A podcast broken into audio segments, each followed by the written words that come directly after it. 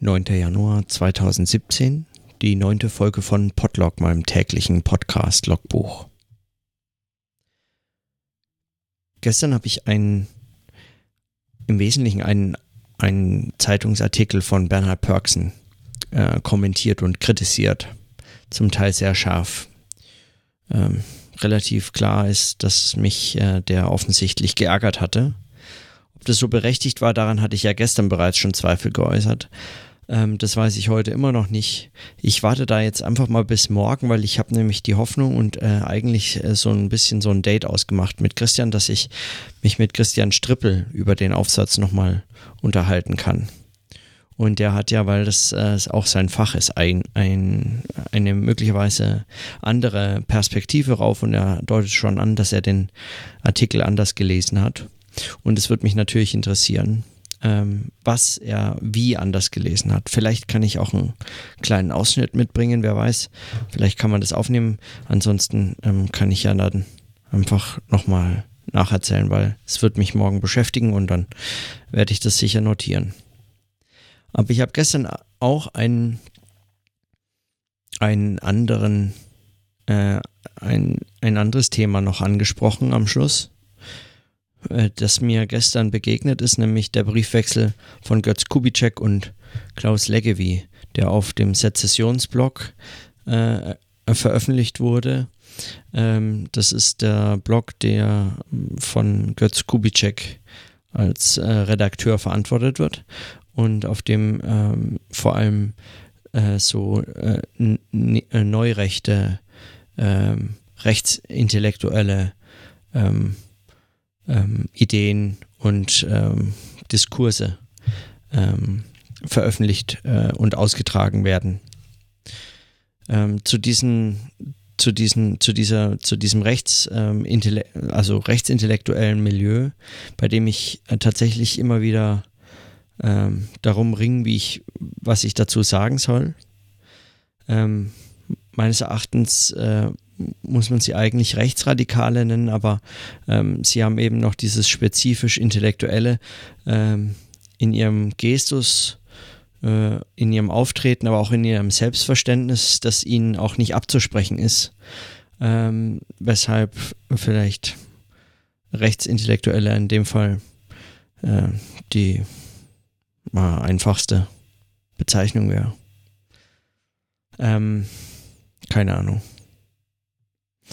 Auf jeden Fall, wenn man sich das durchliest, das ist ähm, extrem spannend ähm, und äh, spannend, weil sehr extrem. Äh, aber dann, äh, das hatte ich gestern auch angesprochen, das ähm, gibt einen Vorläufer, nämlich einen ähnlichen Briefwechsel. Äh, der ist auch schon als Buch erschienen, also in einem Buch, zumindest Teil eines Buches erschienen. Und zwar der Briefwechsel von äh, Götz Kubitschek wieder mit ähm, äh, mit Armin Nassei, dem äh, einem Professor für Soziologie an der LMU in München. Ähm, und, ähm, und dieser Briefwechsel äh, fand äh, circa zwei Jahre statt, bevor dieser jetzt mit Kubitschek, zwischen Kubitschek und Legevi stattfand. Und also der jüngste jetzt von 2016 lohnt sich besonders würde ich sagen. Also der lohnt sich auch, wenn man ihn alleine liest und sonst äh, nichts anderes, weil, ähm, weil es die Aktualität auch dieser Debatten, aber auch der Diskurse und ihre Bedeutung ähm, sehr schön eigenständig eigentlich hervorhebt. Gerade wenn man dann die, Kommentare noch mitliest. Äh, wie gesagt, wofür man ein etwas ähm, gelasseneres Gemüt braucht, um sowas auszuhalten. Also es ist auch schon alleine sehr informativ, aber, ähm, aber im Vergleich bekommt es nochmal eine ganz neue ähm, Qualität, würde ich sagen, dieser äh, jüngste Briefwechsel mit, mit Legevi und Kubitschek. Äh, bei Nassis Briefwechsel, der mündete im Übrigen in ein Buch von Amin Nassi, der, das heißt Die letzte Stunde der Wahrheit, warum rechts und links keine Alternativen mehr sind und Gesellschaft ganz anders beschrieben werden muss. Und ähm, ich verlinke da mal so ein paar Sachen in den Show Notes, ähm, wo man sich anschauen kann. Also Link zu dem Buch, aber also auf Amazon für den Fall, dass es jemand interessiert. Ähm, und so ein Teaser, wo Nassi drüber spricht, was ähm, warum er dieses Buch geschrieben hat. Und dann aber auch eine längere Diskussion, so eine Buchbesprechungsdiskussion, Podiumsdiskussion von Nassé, äh, unter anderem mit Nassé über, äh, wo er sein Buch vorstellen sollte, auf Dreisat, Denkzeit, heißt die Sendereihe, glaube ich. Ähm, und, ähm, und da hat, ähm, war er in Dis, äh, war hat er sein Buch vorgestellt und seine zentralen Thesen. Und ich habe die zentrale These seines Buchs, äh, also die zentrale These tatsächlich, äh, würde ich sagen, in einen einminütigen Clip ähm, mal rauskopiert und würde den jetzt hier mal vorspielen wollen. Dann kann man zumindest, ähm, wenn man da jetzt nicht hinterherklicken möchte, hat man zumindest diese zentrale These mal ähm, gehört. So, und äh, Nassi sagt über, äh, worum es ihnen geht, folgendes. Also ich werde nachher noch was erzählen von verteilter Intelligenz und funktionaler Differenzierung der Gesellschaft. Ich muss ja auch drohen dürfen.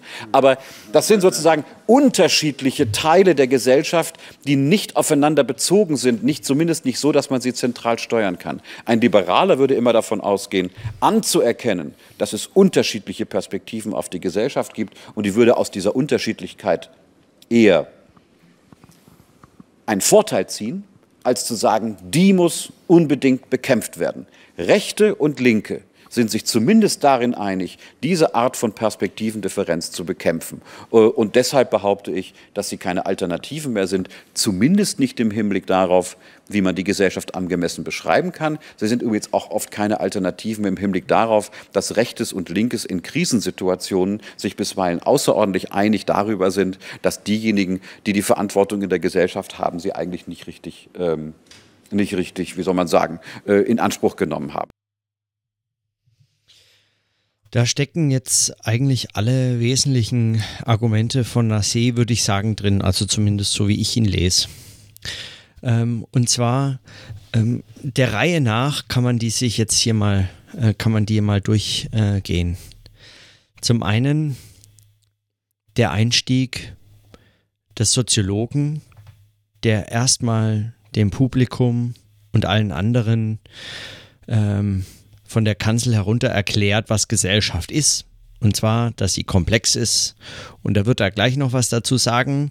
Funktionale Differenzierung, verteilte Intelligenz und so weiter. Man wird ja wohl noch drohen dürfen. Ähm, äh, das sagt er so im Spaß. Aber was er damit meint, ist natürlich, liebe Leute, die Dinge sind viel komplexer, als äh, ihr euch so vorstellen wollt in ihr eurem schön, schön illusionären politischen Kämmerlein äh, oder in euren Gesprächen über ähm, was man, wie man Gesellschaft wohl beeinflusst, was man, wie man sie verändern könnte oder so. Äh, was ihr alle nicht berücksichtigt ist, was äh, wir Soziologen schon längst wissen, nämlich ähm, Gesellschaft ist A komplex und B kann man das auch konkreter beschreiben, nämlich soziologisch. Ähm, das ist mal der erste Punkt. Dann geht er über zum zweiten Punkt, nämlich äh, zu sagen, dass Liberale als ähm, den Rechten und den Linken gegenüberstehende dritte ähm, äh, Mitte oder so, ja, die äh, sagen die Postvernunft, ne, weil nie wieder Vernunft war ja Luhmanns Plädoyer. Ähm, also die, die, die, die, die schlauen, die schlauen äh, Gesellschaftsversteher äh, nach den Zeiten der rechten und linken Vernünfte. Ähm, die Liberalen, die äh, heißen diese Perspektivendifferenz nun willkommen und zwar sogar so weit, dass sie hoffen, aus der Perspektivendifferenz lässt sich ein Nutzen an Gewinn äh, äh, schlagen. Ähm, das ist der zweite Schritt der Argumentation. Der dritte ist dann, dass rechts und links seien die Positionen im politischen äh, Diskurs, die Perspektivendifferenz, und zwar diese Perspektivendifferenz der Gesellschaft zu bekämpfen suchen. Und zwar zum einen sowohl politisch und aktiv als auch vor allem im Verstehen. Ja, was, ähm, wenn man das ähm, weiter liest oder äh, die, den, die Zusammenfassung und Ausführungen Nassis weiter äh, nachhört, äh, wird man feststellen, dass er ihnen vor allem vorwirft, dass sie schlechte Gesellschaftsdiagnosen liefern, dass sie ges äh, schlechte Gesellschaftstheoretiker sind. Ja, nicht nur schlechte Praktiker, sondern auch vor allem erstmal, dass die Thesen schon falsch sind. Sie seien zu schlicht. Sie würden nämlich diese Perspektivendifferenz, die der Soziologe so stolz mit Luhmann ähm, herausgebracht hat, ähm, äh, einfach nicht kaufen. Und ähm, dann kämen sie zu ganz anderen und natürlich falschen äh, Ergebnissen und äh, deswegen sind sie nicht mehr, und da kommt man dann jetzt zum letzten äh, Schluss, zu dem finalen Schluss und der auch den Buchtitel erklärt, warum rechts und links keine Alternativen mehr sind und Gesellschaft ganz anders beschrieben werden muss, nämlich zu diesem Schluss, dass rechts und links, weil sie äh, letztlich weder Gesellschaft verstehen noch richtig äh, verändern können, weil sie sie nicht richtig verstehen, ähm, letztlich keine Alternativen mehr sind und Gesellschaft ganz anders beschrieben werden muss. Und ähm, politisch heißt es, ähm, ist ein Plädoyer für einen äh, konservativen Liberalismus und ähm, theoretisch ist es ein Plädoyer für äh, systemtheoretische, funktional-analytische ähm, äh, Diagnose der Gesellschaft als eine funktional differenzierte moderne Gesellschaft der Perspektivendifferenzen. So kann man das zusammenfassen. Ähm, vor diesem Hintergrund äh, führte ähm, Nassé dann auch äh, den Briefwechsel mit, mit Lekevi und kommt wenig überraschend zu einem ähnlichen ähm, Ergebnis, ähm, also Nassé mit Kubitschek, zu einem ähnlichen Ergebnis wie äh, Legevi mit Kubitschek. Nämlich dass nach ähm, einem äh, regen Austausch von Briefen und Positionen und Argumenten. Äh, Nassi immer deutlicher soziologisch, äh, gesellschaftstheoretisch und mit äh, seinem mit dem Wahrheitsanspruch der der Wissenschaft argumentiert äh, und gegen äh, die politischen Überzeugungen äh, von Kubitschek. Und Kubitschek immer schärfer seine Position verteidigt und immer ähm, auch grob sch, Schnitze, ähm, äh, grob geschnitztere ähm, Theoreme durchblicken lässt. Und insofern ist dieser Briefwechsel von äh, Kubitschek und Nassi extrem äh, informativ. Diese, diese angehende Brief, dieser angehende äh, Brief, äh, andauernde Briefwechsel, äh, der führt dazu, dass die Positionen sich deutlicher herausarbeiten. Die führen aber auch dazu, wie das bei solchen äh, Diskussionen oft der Fall ist, dass die ähm, Positionen eben auch ähm, eindeutiger oder überspitzter äh, vorgestellt werden, als sie, ähm, als sie in anderen Kontexten, in anderen Diskussionszusammenhängen wären. Also für den Soziologen oder die Soziologin ist das Beispiel äh, ja meistens so Theoriedifferenzen, wenn, wenn Vertreter unterschiedlicher Theorien äh, aufeinandertreffen, dann äh, sagt die eine Vertreterin, äh, dass, ähm, äh, dass ihre Theorie die richtige ist und die andere sagt, äh, nein, meine und im, im Laufe der Diskussion werden die Positionen immer schärfer und immer schlichter. Wohingegen, wenn man im eigenen theoretischen Milieu diskutiert, dann kann man sehr diffizile, sehr feine äh, Unterscheidungen innerhalb dieser Theorie diskutieren. Äh, und die Theorie scheint plötzlich sehr viel komplexer, als sie ist, wenn man sie gegen die schlichtesten Gegenargumente äh, zu verteidigen sucht.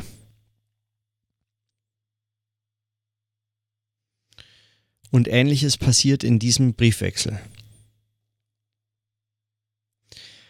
Und das Ergebnis ist, dass sie den Briefwechsel beenden und, ähm, und Nasi sein Buch veröffentlicht. Äh, und äh, zum Glück zu dem Ergebnis kommt, zu dem er offensichtlich vorher schon auch gelangt war, nämlich dass rechts und links kein brauchbares, ähm, keine brauchbare Alternative mehr ist. und dass man Gesellschaft jetzt nur noch soziologisch am besten verstehen kann. Und auch nur, wenn man das versteht, kann man eigentlich Gesellschaft noch verändern wollen. Also kurz, Nassis Argument wäre, dass die Unterscheidung von links und rechts in den jeweiligen Positionen, aber auch als Unterscheidung der Komplexität der Gesellschaft, der modernen Gesellschaft nicht gerecht werden kann. Dass sie deshalb nicht mehr dient, um Gesellschaft zu verändern und dass sie deshalb vor allem nicht mehr dient, um Gesellschaft beschreiben und verstehen zu können. Um zu zeigen, wie schlicht und simpel die Unterscheidung von links und rechts ist, um Gesellschaft äh, zu verstehen und zu verändern, verfällt allerdings Nassé in seiner Beschreibung, wie auch in seinem, also in seinen Ausführungen auf diesem Podium, wie auch in dem Buch, da, äh, er verfällt dem Problem, dass er dabei letztlich die äh, Position links und rechts als Unterscheidung, aber auch in ihren Unterschieden viel zu simpel darstellt. Es ist ähm, fast völlig abwegig, äh, was er unter links und rechts versteht. Und man könnte wahrscheinlich sogar noch weitergehen und sagen, es ist spezifisch deutsch die Position, mit der er links und rechts versucht zu beschreiben. Ähm, und da würde man äh, viel auch seinen Positionen abgewinnen können. In Deutschland ist es sehr schwierig vor dem Hintergrund der, der, der äh, besonderen deutschen äh, Geschichte ist es sehr schwierig, offen eine rechte oder rechtskonservative Position zu vertreten. Da, äh, solche Diskurspositionen sind ganz schnell ähm, ähm, weder salonfähig noch äh, geachtet, noch können sie wirklich behauptet werden. Sie finden kaum ähm, äh, kaum ähm, Presse, sie finden kaum jemanden, mit dem, äh, also wo, wo sie veröffentlichen können und so weiter. Ähm, äh, sie finden keine, keine Plattformen außer ihren eigenen. Ähm, das heißt, ähm, was es, wenn man diese Unterscheidung ernst nimmt, in Deutschland den Diskurs äh, weitestgehend äh, gestaltet, ist eine im Wesentlichen ähm, differenziertes Mitte-Links-Spektrum des politischen Diskurses. Ungefähr so beschreibt es auch Nassé. Also man kann eigentlich nur noch links sein, selbst als Hardcore-Konservativer. Gut, ähm, das ist natürlich auch Quatsch. Ja, da muss man einfach nur mal in äh, Nassés äh, also in das Bundesland, in dem Nassi äh, als Professor tätig ist, schauen äh, und die CSU sich anschauen und man weiß ganz genau, dass es rechte oder stark rechte ähm, Parteien selbstverständlich gibt und die zum Teil auch äh, im Bundestag sind oder in der Regierung. Äh, also auch das ist äh, selbstverständlich Realität, auch in Deutschland. Ähm, nur wäre das als Argument, würde das kaum zählen. Weil auch die haben die Schwierigkeit, dass sie, äh, dass sie äh, sehr, äh, wenig von sich als rechts sprechen können. Sie können diese Position eigentlich gar nicht behaupten. Sie können nur solche, ähm, solche Ausweichformulierungen finden. Beispielsweise rechts von der CSU darf es keine Partei geben.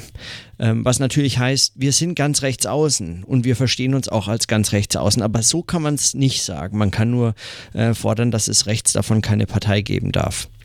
Ähm, man kann sich äh, sagen, explizit nur als Mitte oder als äh, konservative Mitte oder als Mitte rechts maximal noch beschreiben, aber äh, nicht weiter rechts als äh, äh Mitte rechts.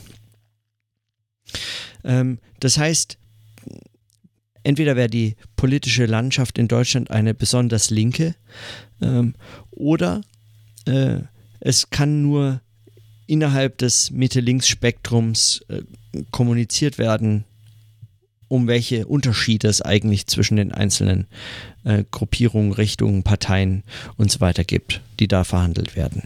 Ähm, Nassé formuliert es äh, äh zur, zur Freude Kubitscheks äh, als ein ähm, als eine ähm,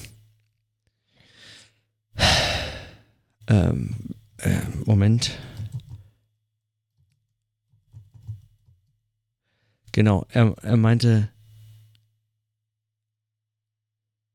äh, die meisten werden ähm, links reden und rechts. Also viele werden, viele der derjenigen, die eigentlich sich als Rechte bezeichnen würden, würden äh, links reden und rechts leben. Und das träfe viele Menschen in, der, in der Gesellschaft.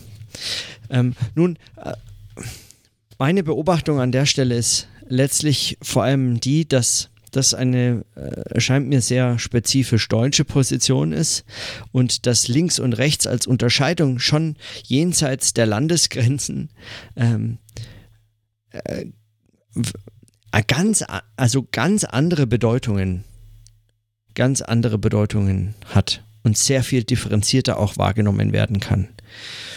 Und da, ähm, da kann man jetzt beispielsweise in Großbritannien äh, sich die Arbeiterparteien und ähm, die, äh, die äh, konservativen Parteien äh, äh, ansehen. Man kann sich ähm, die, äh, man könnte sich Irland anschauen, in dem es handfeste Auseinandersetzungen gab und gibt. Äh, man kann sich aber auch äh, zum Beispiel die äh, linken und ähm, rechten Parteien in, äh, in den südeuropäischen Ländern anschauen, äh, beispielsweise in Spanien oder in Griechenland oder in Italien.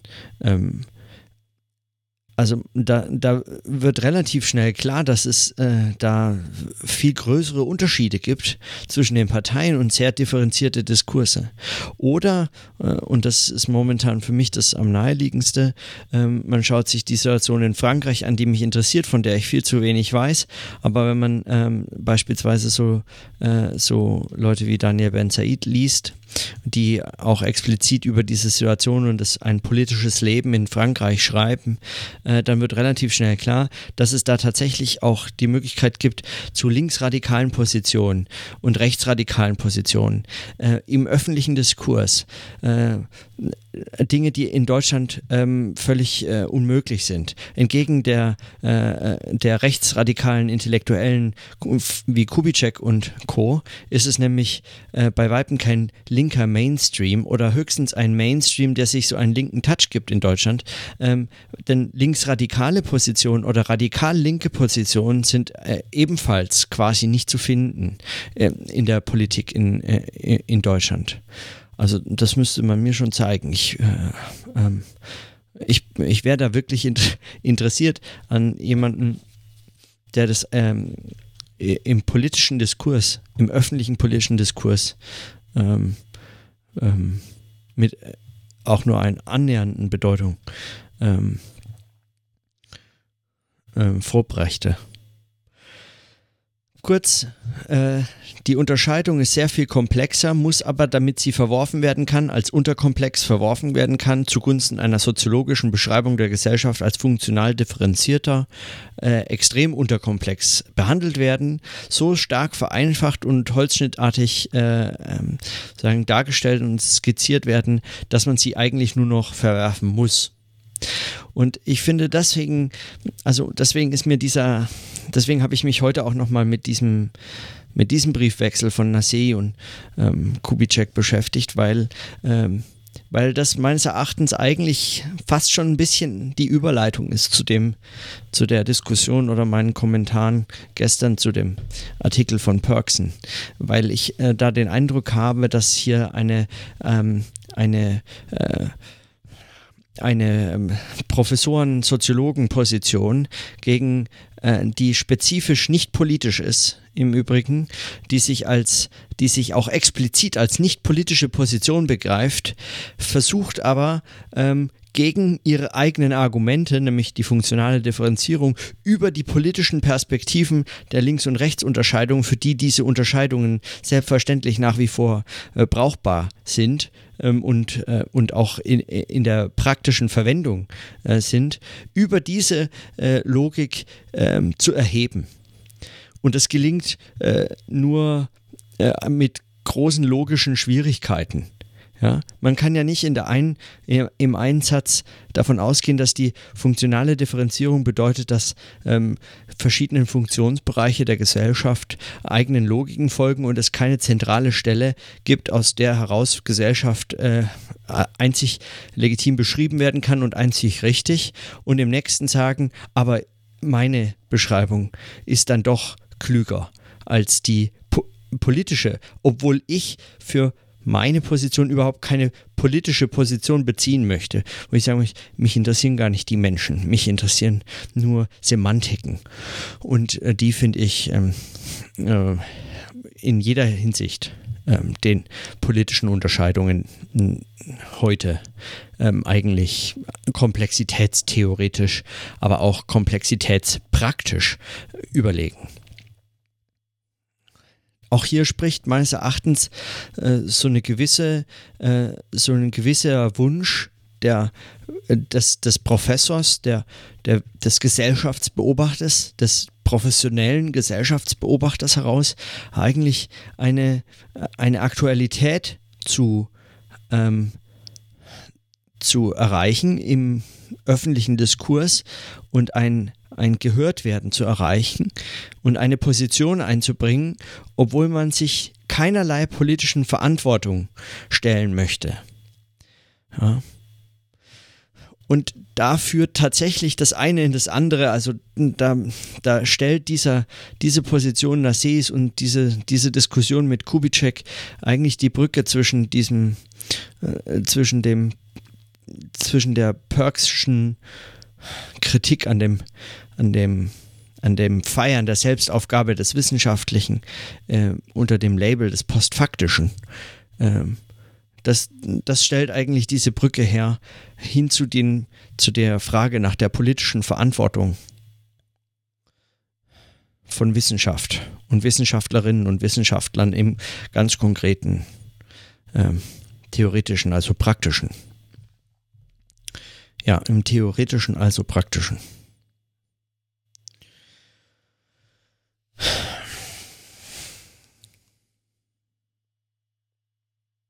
Das sind, das sind für mich tatsächlich die, die zentralen Fragen oder eine, einige der zentralen Fragen, der man sich, äh, denen man sich heute besonders als Soziologe und Soziologe oder jemand, der sich mit Medien und Medienwandel, Gesellschaft, dem sozialen und äh, dem politischen äh, damit auch immer äh, beschäftigt, äh, den man sich da heute stellen muss.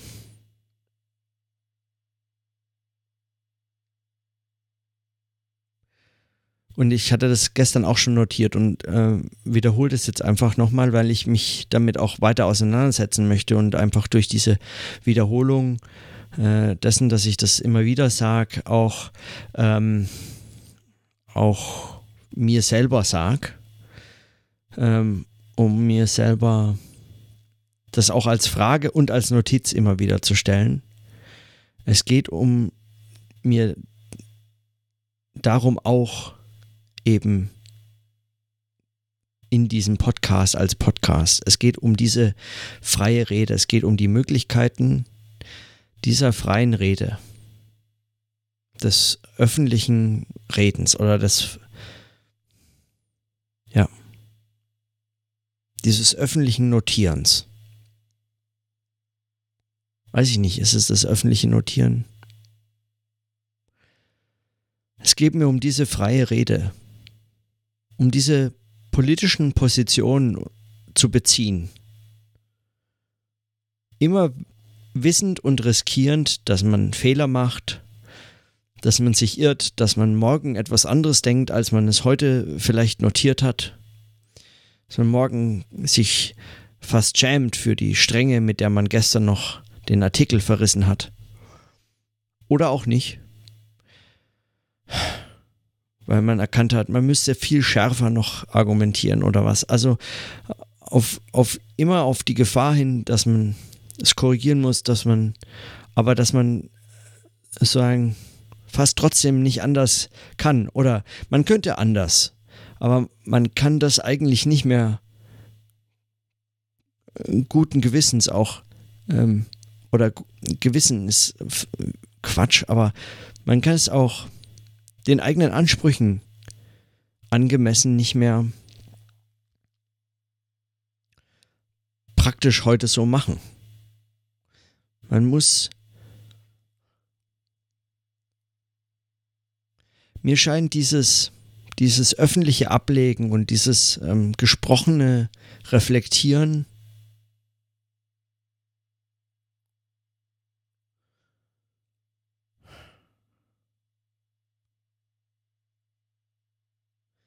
Mir scheint es dieser politischen Dimension, der man sich stellen muss, der scheint es mir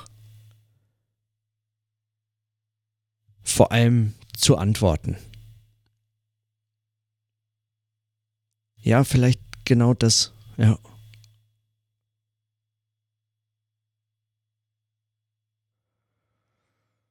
Hm.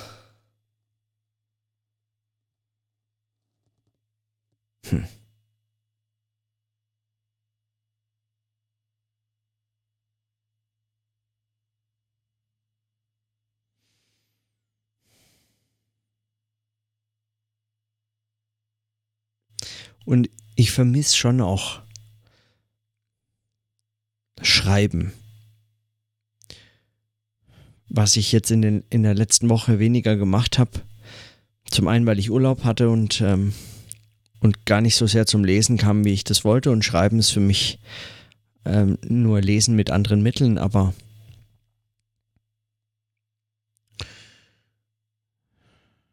aber aber ich glaube, man muss, ähm, man muss diesen Zusammenhang finden. Man muss den für sich finden.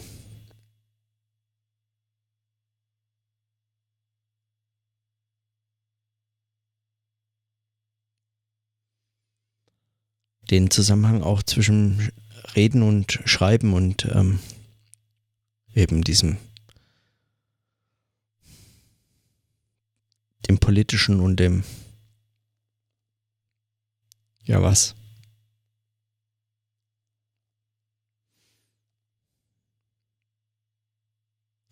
Gut, ich werde es heute nicht, ähm, aber das, ähm, gut, das habe ich jetzt notiert.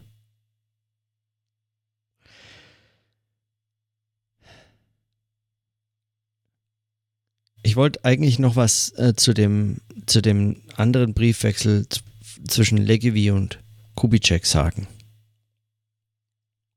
Auch da bin ich bin damit noch lange nicht fertig. Auch da werde ich jetzt nur heute kurz eine kurze, eigentlich nur eine ganz kurze Notiz machen.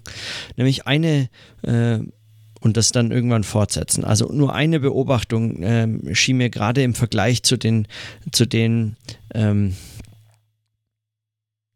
zu den Briefen mit Nassi aufzufallen. Und zwar, dass in den zwei Jahren Kubitschek sich, das mag an der Frage äh, Legevis äh, gelegen haben, der ja damit quasi einstieg mit der Frage, ähm, was denn eigentlich dieser, dieser, die Hoffnung, dass der, ähm, dass dieser äh, radikal rechtsintellektuelle, ähm, das ist auch Quatsch, ne?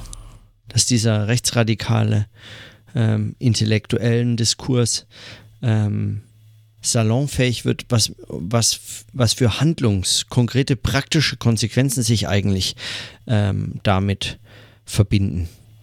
Ähm, also die Frage, äh, äh, wann, wann geht es eigentlich los mit dem, worüber die nachdenken? Also mit diesem ähm, mit dieser Gesellschaftsveränderung. Und wenn man diese beiden Briefwechsel eigentlich nebeneinander legt und, ähm, und, und vergleicht, dann merkt man sehr wohl eine, also vielleicht täusche ich mich da, aber ich meine, man merkt eine äh, deutliche Radikalisierung äh, dieser Rechten ähm, und auch dieses Diskurses. Ähm, Legevi hat, und das war ja dann der Auslöser, äh, warum ähm, Kubitschek das online auf seinem Blog veröffentlicht hat. Legevi hat ja dann einen Artikel in der Taz geschrieben, ähm, der oder, oder ein Buch, genau, er hat ein Buch geschrieben, sogar, auf, und, und meinte darin, dass die AfD und die Identitären, ähm, wie sie sich ja auch selber nennen, ähm, auf der Schwelle zum ähm, auf der Schwelle zum ähm, zum Faschismus wären. Auf der Schwelle zum Faschismus. Radikale Identitäre bedrohen Europa.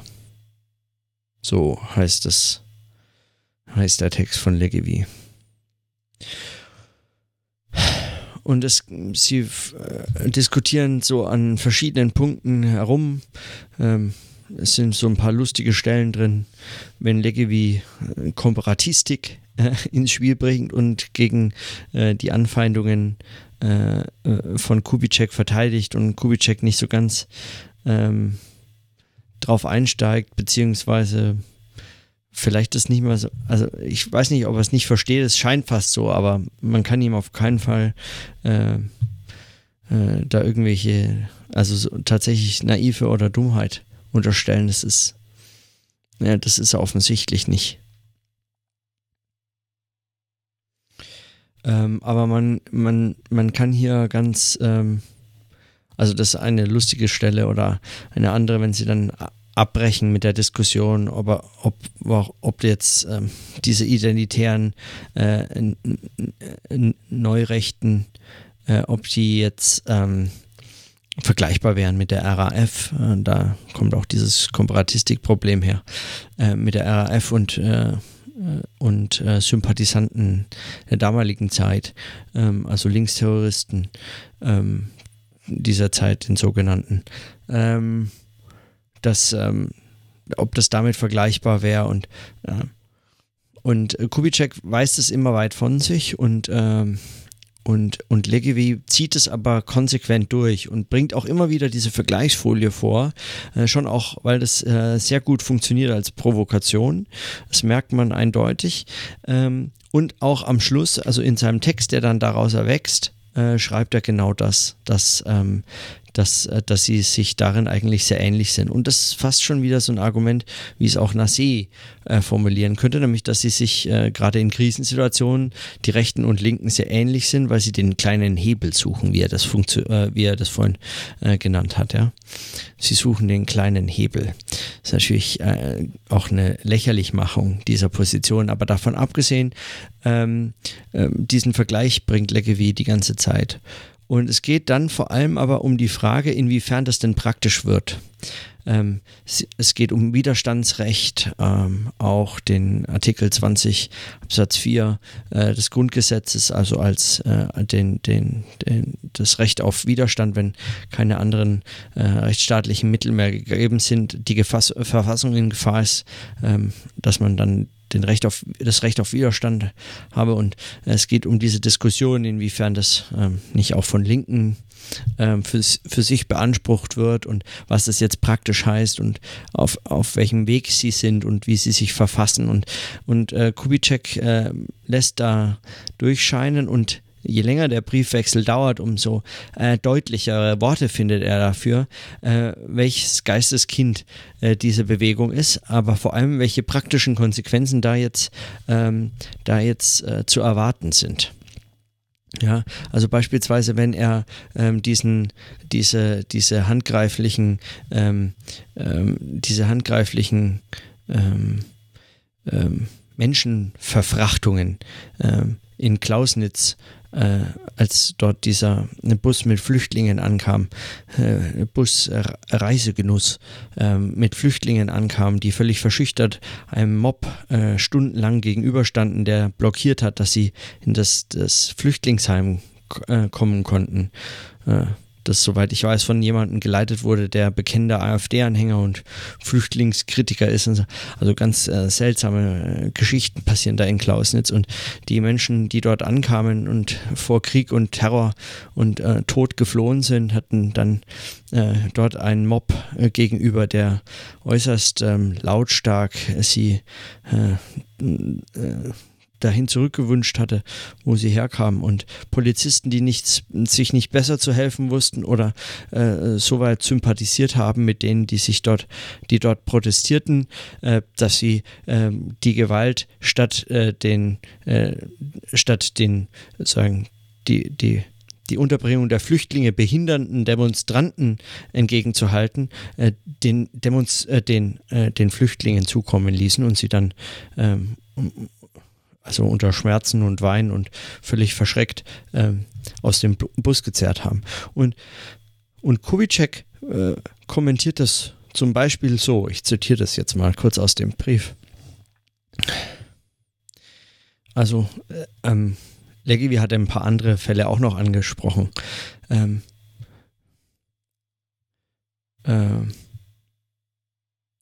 aber unter anderem den. Und Klausnitz, dort haben Bürger friedlich getan, was an der EU-Außengrenze trotz Milliardeninvestitionen nicht gelingt und auch an der deutschen Staatsgrenze nicht mehr.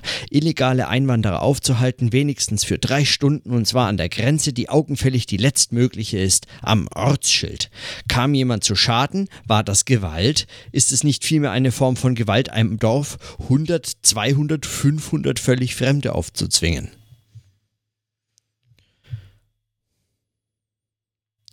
Soweit ähm, Kubitschek. Also es wird dann schon äh, noch viel absurder, wenn er dann gleich darauf Gunnar Heinzson ähm, äh, zitiert und meint, einem Volk wie dem unseren, das, weil Kinderarmut, ne, ähm, äh, wir sterben ja aus, wir werden alle älter, äh, die Deutschen, äh, das über keine dritten und vierten Söhne mehr verfügt, vor allem Söhne, kann keine Durchsetzungs- oder Alltagsaggression mehr ausgehen von einem solchen Volk. Es gibt in Deutschland keinen Mob mehr. Also wer, wer sowas schreibt, äh, der hat entweder, und das ist vermutlich sogar schon direkt die richtige Interpretation, ein anderes Verständnis von Mob. Äh, mit Mob ist vermutlich dann linkes Pack gemeint ähm, und nicht die äh, berechtigt entrüsteten, äh, zu Gewalt bereiten ähm, Bürgerinnen und Bürger, äh, die Flüchtlingsheime anzünden. Das ist vermutlich kein Mob. Ähm, und nur so kann man erklären, äh, dass es in Deutschland keinen Mob gibt. Ähm, oder er lebt auf seinem Rittergut in Schnellroda da, ähm, fernab jeder Realität. Ähm, wie, da, wie, dem auch sei. Wenn man diesen Briefwechsel weiterverfolgt, ähm, dann merkt man, wie schnell radikaler äh, diese Bewegung wird und auch nach, ähm, äh, also äh, welche Lösungen für diese äh, jetzt äh, dringend notwendig erachtete ähm, Handlungen ähm, oder ja, Handlungsnotwendigkeiten eigentlich, äh, was da für Antworten ähm, äh, im Raum stehen. Ähm, er schreibt hier, wir aber blicken auf die Kölner Domplatte und wir wünschen uns kein Blutvergießen, aber doch etliche Heldengeschichten von deutschen Männern, die sich nicht abdrängen ließen, sondern mit allem, was sie hatten, ihre Frauen verteidigten. Das, also, das würden sie sich wünschen, davon abgesehen, dass es äh, also paternalistisch bis, äh, bis, äh, ähm, bis ins Extrem ist äh, und Frauen als Objekte dastehen lässt, die sich nicht selber verteidigen wollen. Ähm,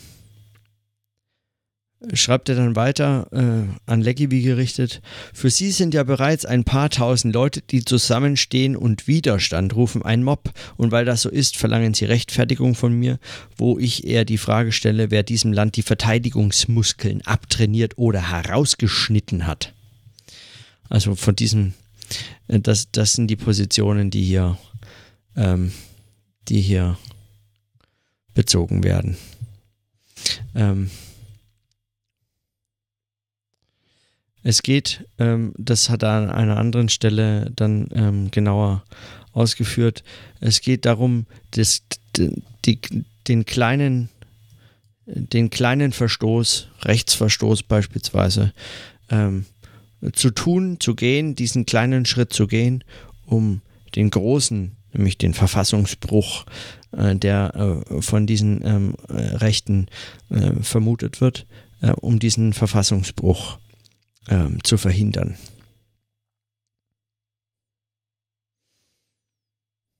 Und für mich ist ähm, dieser Briefwechsel ähm, wirklich, es liest sich extrem spannend und, und das hatte ich gestern schon angedeutet.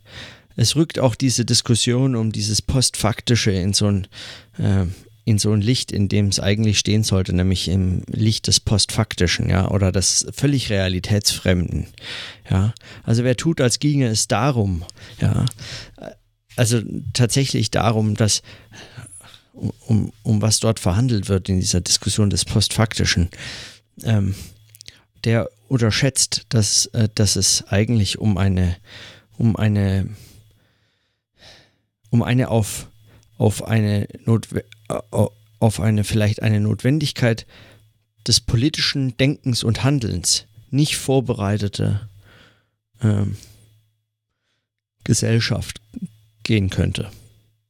Und das ist auch auf, um eine Gesellschaftsbeschreibung gehen könnte, die auf ihre eigene politische Verantwortung und Verantwortlichkeit nicht vorbereitet ist.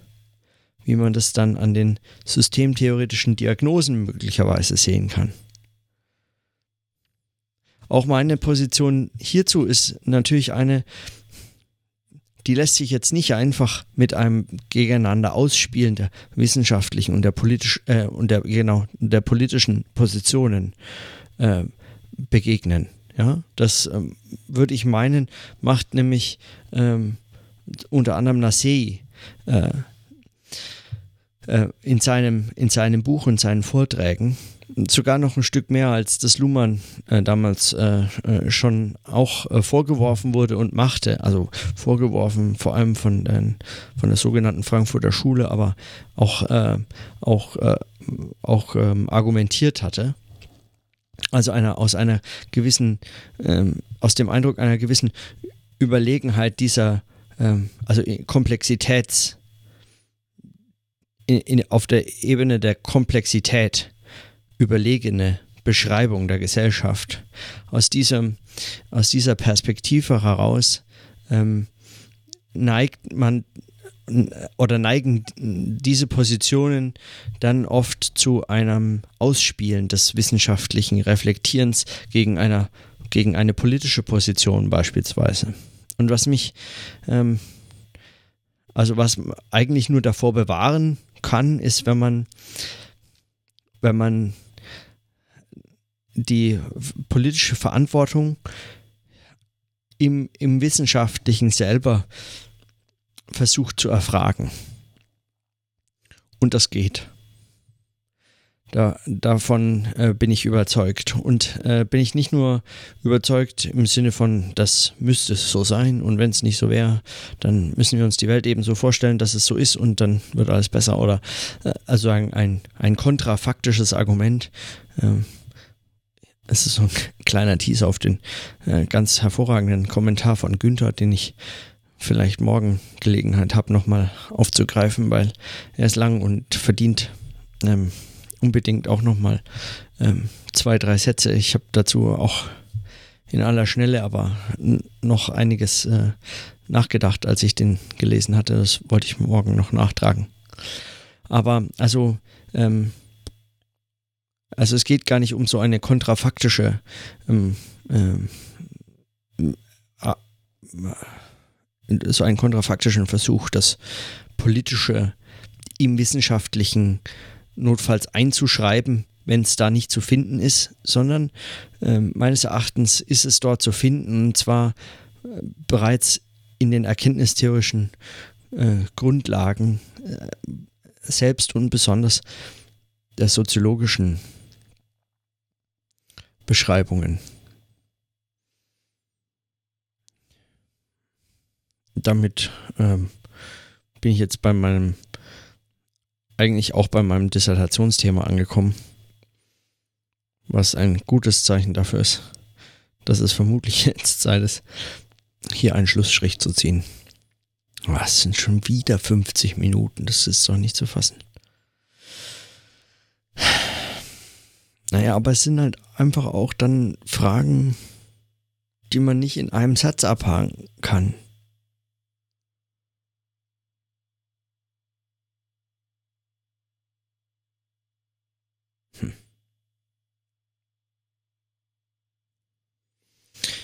Also, das ist, das ist ein Thema, das ist nicht einfach nur ein Thema, das ist, ähm,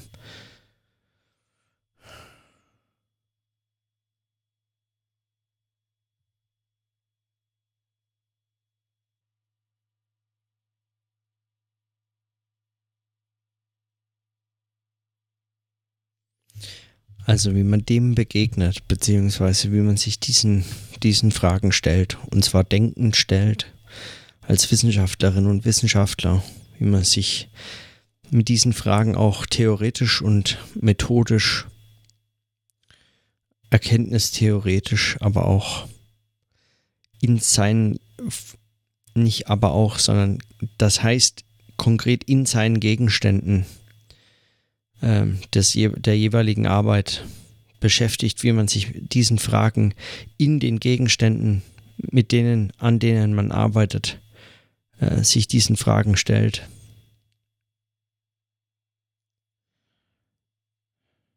Darum, darum geht es hier, würde ich sagen.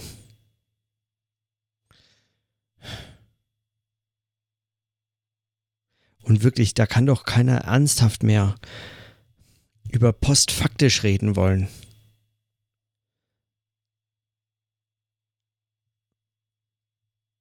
Da kann doch keiner mehr die, die Medien einfach, einfach in irgendeiner Form ernst nehmen. Und zwar mit den Medien meine ich jetzt die Massenmedien und vor allem den massenmedial kommunizierten Journalismus.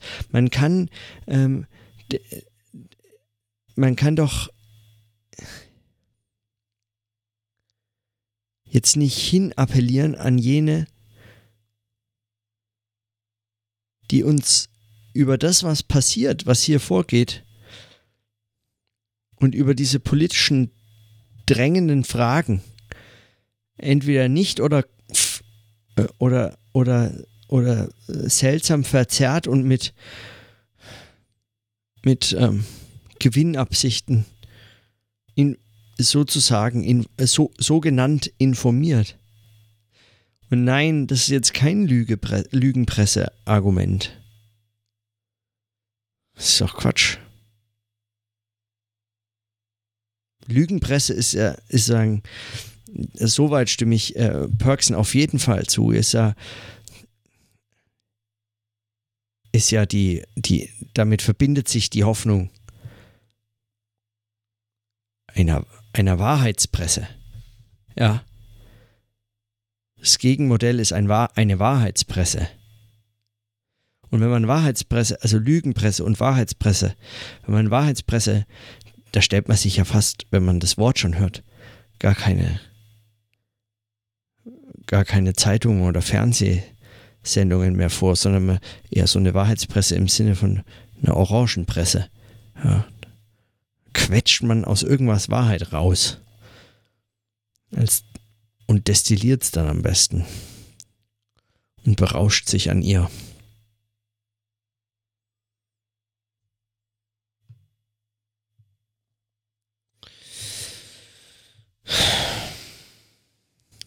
was ich heute auch auf Twitter gelesen habe, und das ist mein, ähm, vielleicht das allerletzte bisschen, ein, ein winziger Schnipsel ähm, bevor ich hier Schluss mache und dann ins Bett gehe, ist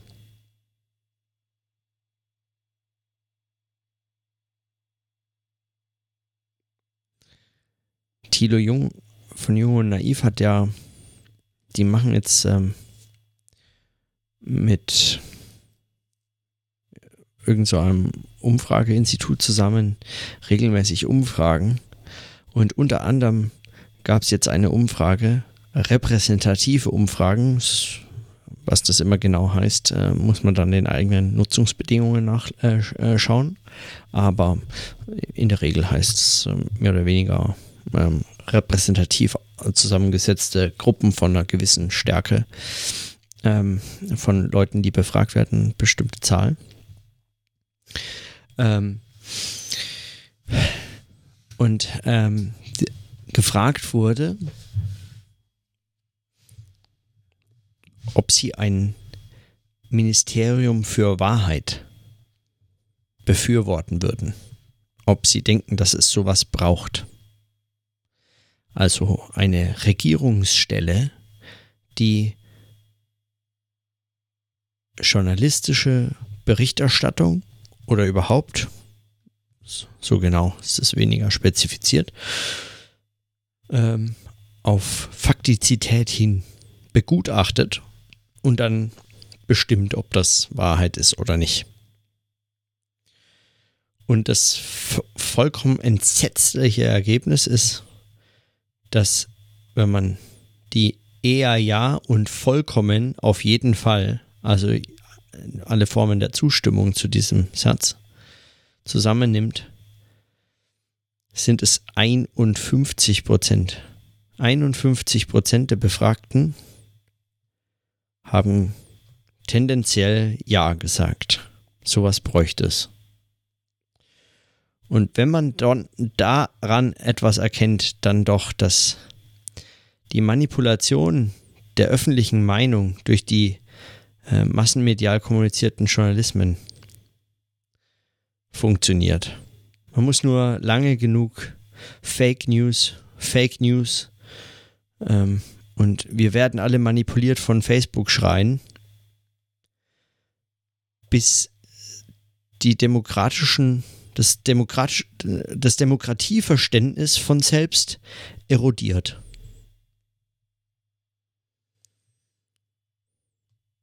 Und wer vor dem Hintergrund einer solchen Umfrage immer noch glaubt, dass es, dass es ungefährlich, ja sogar angebracht wäre, über dieses Thema auch nur ein weiteres Wort zu verlieren, Fake News und postfaktisch, und sich eigentlich daran zu erfreuen, wie kontrafaktisch und idiotisch das eigentlich ist, was man da gerade schreibt und wunderbar verkauft. Der macht sich meines Erachtens schuldig an genau den Dingen, die unterlassen werden, obwohl sie wirklich drängen könnten als Probleme.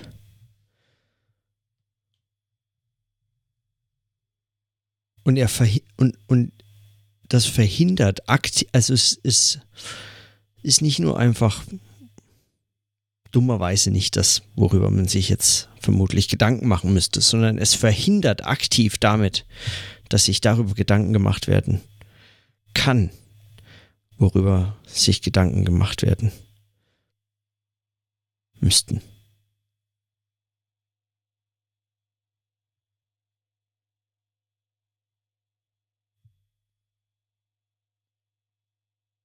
So.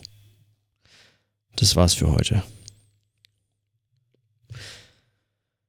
Morgen dann vielleicht noch ein Nachtrag zu Perksen, wer weiß. Hm. Man wird sehen. Dann also bis morgen. Tschüss.